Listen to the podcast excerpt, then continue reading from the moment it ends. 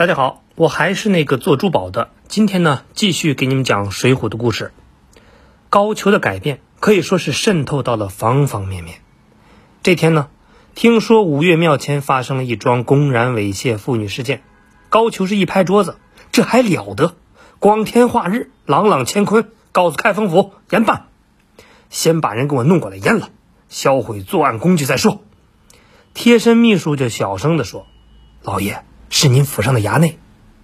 高俅话锋一转，哦，哦，这样啊，那我好好说说他。虽然不是自己亲生，但怎么说也是自己的干儿子，绝对的自己人。高衙内就说：“爸，虽然他有老公，但我是真的喜欢他。”高俅呢，气的就是一巴掌。可是我喜欢他，放屁！你的叫喜欢吗？你那是馋他的身子，你下贱！我跟你说的话，你是不是都忘了？你要搞，你也不能在街上啊！高衙内就说：“爸，我没忘，只是那天他穿的是淡黄色的长裙，再加上有点蓬松的头发，我实在，我实在有点把持不住啊！”一边看着干儿子非常委屈、痛不欲生的样子，正准备再骂的高俅，哎，突然就产生了错觉。好像穿越了时空，回到了自己因为王员外控告被开封府捉拿的那一天。当年呢，有个年轻人跪在地上，委屈的表情和干儿子那是如出一辙。区别就是，当年的那个人呢，确实是冤枉的，而眼前的花花太岁已然是坏透了。可那又如何呢？规矩这个东西怎么定，要看谁说了算。选择不上梁山，忍辱苦熬几年。是想以后再也不受委屈，当初不就是为了这个目的才坚持到今天的吗？那么多有钱有势的人草菅人命、仗势欺人，怎么我高俅就非得这么伟大呢？我必须尝尝欺负人的滋味。想到这儿，他心里那个结呢，哎，好像突然就打开了。突然，他哈哈一笑，把高衙内给拉起来，然后呢，又是一巴掌。嘿，坐下，巴掌不够这小子别的不看，光看三国，爱看三国也就罢了，还专门学曹操，学曹操也就罢了，还非得学他喜欢别人老婆。此城中可有妓女？窥见馆舍之侧有一妇人，生得十分美丽。嗯，问之，乃张继之妻也。啊，生的十分美丽，但张继乃张绣之叔，况新进此事，恐怕主公人来了。嗯，夫人姓氏？妾乃张继之妻，邹氏也。今日。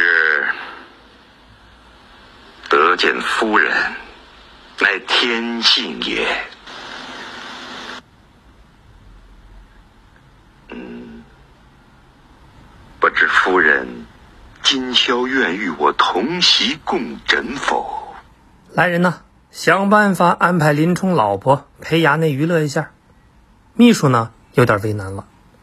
大人，林冲那可是战斗英雄啊，禁军的枪棒训练一直都是他负责。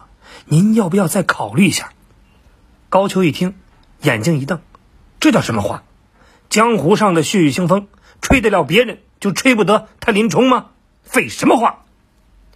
信奉兄弟就是用来出卖的。陆谦听说以后，第一时间来到了太尉府献计。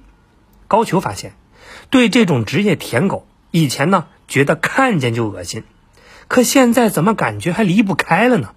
他明白了。原来呢，他压根儿不恨权力，而是恨拥有权力的不是自己。无辜的林冲就这样被陷害在了白虎节堂，然后呢，被发配到了沧州。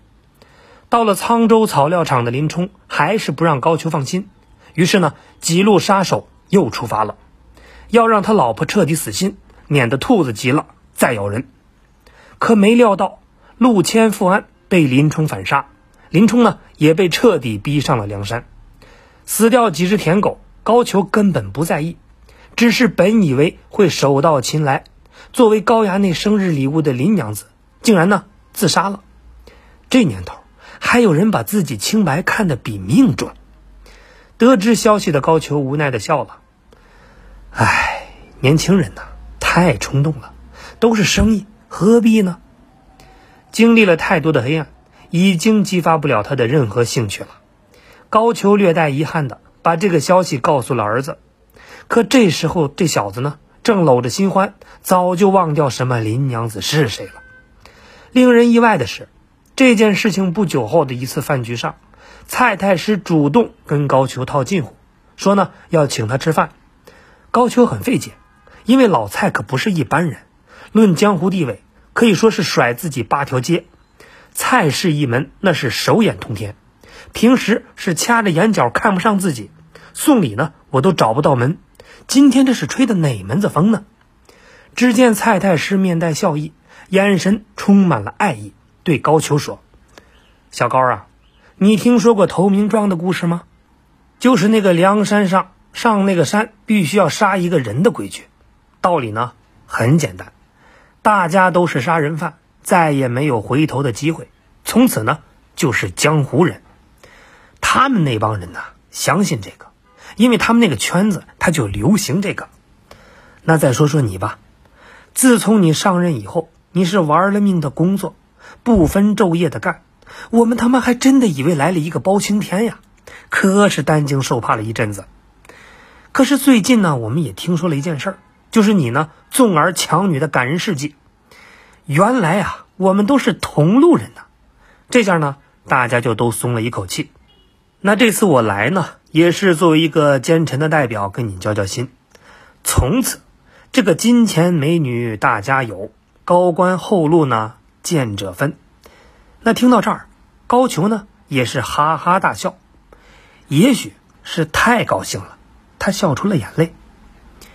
年轻冲动的高太尉此时已经咽下了最后一口气，而老辣无情的高大人彻底占领了高地，他人生的下半场已经吹响了哨子，新的球队，我来了。